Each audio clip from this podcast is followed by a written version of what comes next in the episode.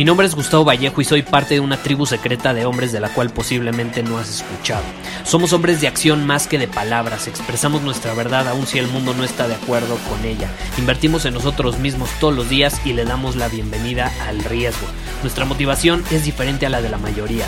¿Por qué? Porque jugamos para ganar en lugar de jugar para no perder.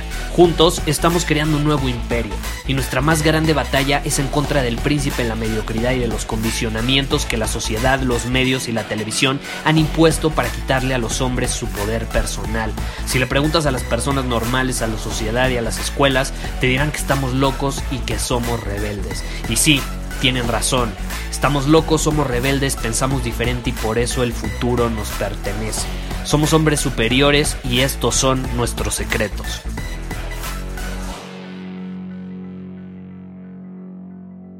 Hay una frase muy buena que dice, primero dite a ti mismo lo que vas a llegar a ser y entonces haz lo que tienes que hacer para hacerlo. Te la repito, primero dite a ti mismo lo que vas a llegar a ser, es decir, la persona que vas a llegar a ser, y entonces haz lo que tienes que hacer para hacerlo, para conseguirlo. ¿Y sabes quién dijo eso? Un esclavo. Sí, lo dijo un esclavo. ¿En qué aspecto de tu vida te quejarías si un esclavo ve así la vida?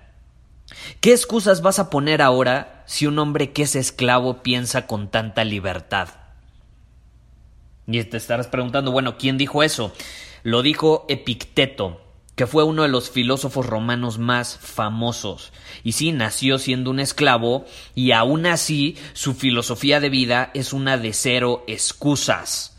¿Te acuerdas ayer que hablamos sobre las excusas? Ha sido uno de los episodios del podcast eh, que mejor, mejores comentarios ha dejado. Es decir, nunca había recibido creo que tantos comentarios después de un episodio eh, y estoy muy muy contento porque tuvo un impacto positivo en las personas que lo escucharon. Así que si no lo has escuchado, ve y escúchalo. Se llama Las excusas tienen una fecha de expiración. O bueno, más bien tus excusas tienen una fecha de expiración. Y hoy quiero hablar sobre algo que está relacionado con esta frase.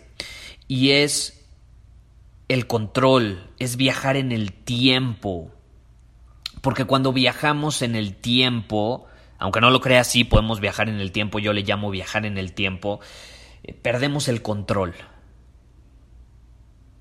Y a mí me gusta mucho esta filosofía de, de, Epicteto, porque es una filosofía donde el hombre no puede ser una víctima a menos que él decida serlo. Y eso es, ojo, porque tú Siempre tienes el control, siempre, aunque creas lo contrario. Y viajar en el tiempo hace que creas que no tienes el control, pero sí lo tienes. No importa qué tan horribles parezcan ser las circunstancias,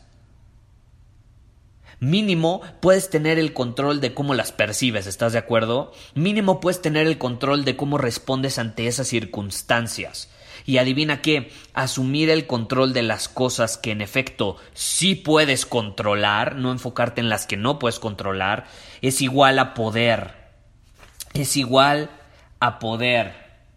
Y ahora, ¿a qué me refiero con viajar en el tiempo? Viajar en el tiempo nos quita poder, nos hace sentir que no tenemos el control. Y si hay algo en lo que somos muy buenos los humanos, es en viajar en el tiempo. ¿Y a qué me refiero con viajar en el tiempo? Es estar pensando todo el tiempo en lo que sucedió o preocuparnos por lo que va a suceder o creemos que va a suceder. Y de hecho hay un estudio muy interesante que dice que el, 80%, alrededor del 80% de las cosas por las que nos preocupamos de que van a suceder en el futuro nunca suceden. Es decir, todo está en nuestra cabeza. Eso es viajar en el tiempo, es preocuparnos por lo que va a suceder y lamentarnos por lo que ya sucedió. Y adivina qué, son cosas que no podemos controlar. Lo único que podemos controlar es lo que hacemos en el presente y cómo respondemos ante las circunstancias que están bajo nuestro control en este momento. No lo que ya fue ni lo que va a ser. Y viajar en el tiempo, este es un tema muy interesante porque lo hacemos constantemente, ¿no? Recordamos lo que sucedió y luego nos frustramos porque el presente no es como esperábamos o luego en el presente queremos repetir lo que ya sucedió en el pasado y como no logramos repetirlo nos frustramos y, y nos deprimimos y sentimos que la vida es horrible. Para eso no es el pasado. Estamos usando mal el pasado. El pasado sí puede ser útil, porque luego dicen, no, no, es que el pasado no sirve para nada, déjalo a un lado. No, sí puede servir, todo puede servir, por algo, por algo existe, ¿estás de acuerdo? Si los humanos lo creamos de alguna manera, porque al final el pasado y el futuro son creaciones en, nuestra cabeza, lo único que existe es el presente. Eh, si lo, obviamente, si, si lo usamos a nuestro favor, puede ser útil. ¿Y qué es el pasado? El pasado es una simple métrica para determinar nuestras acciones hoy. Hoy. Para eso sirve. El pasado nos puede enseñar cómo nos debemos comportar en el presente. Podemos aprender de él, de los errores que cometimos para no cometerlos. Si acertamos en algo, pues para repetirlo y volver a acertar. Es una herramienta de aprendizaje. Y ya, eso es todo. El problema es cuando le ponemos eh, un peso emocional al pasado o al futuro. Cuando le ponemos un peso emocional es cuando más el pasado obviamente sentimos esa carga, sentimos que venimos cargando en nuestra espalda con todo lo que ya pasó, con todo lo que sucedió en el pasado y por eso no actuamos en el presente. Pero si lo vemos como una herramienta de aprendizaje, puede ser útil. Pero ojo, porque como te digo, también puede perjudicarte. Es una trampa. Es una trampa porque nos impide convertirnos en los hombres que estamos destinados a ser. Porque si les le damos un peso emocional, vamos a estar cargando con muchísimas cosas sobre la espalda.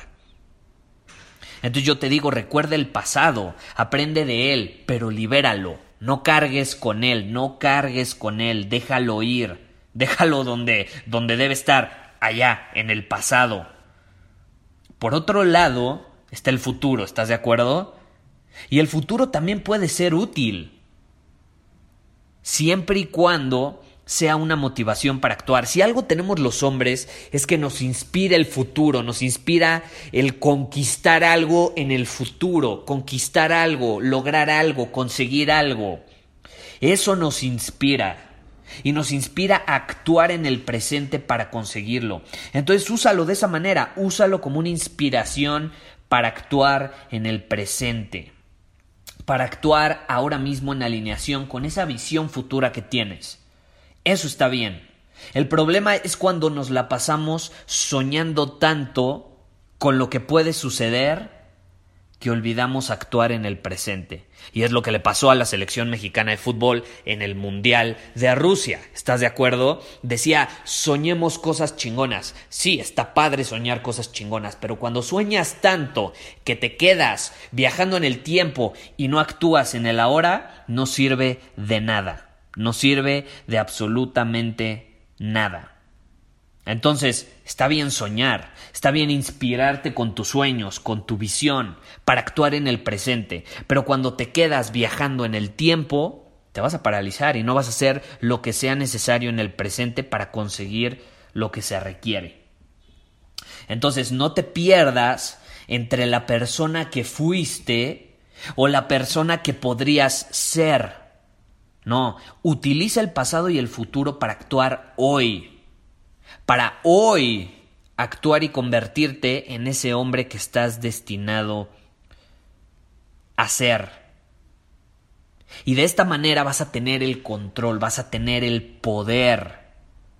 Preocúpate por las cosas que puedes controlar, que puedes controlar en este instante. Porque si te preocupas por las cosas que no puedes controlar, créeme, eso sí te hace un esclavo y te hace más esclavo que Picteto, que literal era un esclavo. Porque es muy común en nosotros, en serio, enfocarnos en cosas que no podemos controlar. Ahí te va otra. Incluso cosas que no podemos controlar en el presente, como el clima. Puta, está lloviendo. Yo antes era de los que está lloviendo, ya me deprimí. No, ya, ya me arruinó el día, ya no voy a poder hacer esto, esto y esto. Ya no voy a poder hacerlo como esperaba porque llovió y eso arruinó mis planes. Yo no puedo controlar el clima. No podemos controlar el gobierno, no podemos controlar al vecino, no podemos controlar la familia en la que nacimos, las opiniones de los demás. Entonces, ¿por qué le damos tanto peso a esas cosas que no podemos controlar? Le estamos entregando nuestro poder a todo eso. Y a mí me gusta tener el poder, no sé tú, pero yo prefiero enfocarme en lo que sí puedo controlar, que al final del día son dos cosas, cómo actúo y cómo interpreto lo que sucede a mi alrededor. Y cuando me enfoco en eso, tengo poder. Siempre podemos controlar cómo respondemos a las circunstancias, aun cuando esas circunstancias no están bajo nuestro control. ¿Sí me explico? Por eso un hombre superior jamás va a ser la víctima, que fue un tema del que ya hemos venido hablando. Un hombre superior jamás va a ser la víctima. Así que siempre que caigas en el victimismo, sientas que las circunstancias, que el pasado, que el futuro, que lo que viene no está a tu favor, recuerda la frase de él. Si él fue un esclavo que decidió asumir control de su propia vida, ¿crees que tú puedes hacerlo siendo libre, teniendo la oportunidad de actuar e interpretar las cosas a tu manera? Piénsalo. Nos vemos. Muchísimas gracias por haber escuchado este episodio del podcast. Y si fue de tu agrado, entonces te va a encantar mi newsletter VIP llamado Domina tu Camino. Te invito a unirte porque ahí de manera gratuita te envío directamente a tu email una dosis de desafíos diarios para inspirarte a actuar. Además, ahí comparto también información que no puedo compartir abiertamente en ningún otro lugar. Y por si fuera poco, como suscriptor del newsletter vas a tener acceso anticipado a programas masterclass y eventos exclusivos que hacemos detrás de cámaras. Simplemente ve a mi Instagram, si no me sigues búscame como Gustavo Vallejo, envíame un mensaje privado con la palabra secreto, repito, la palabra secreto, y de ahí me encargo para que quedes registrado completamente gratis.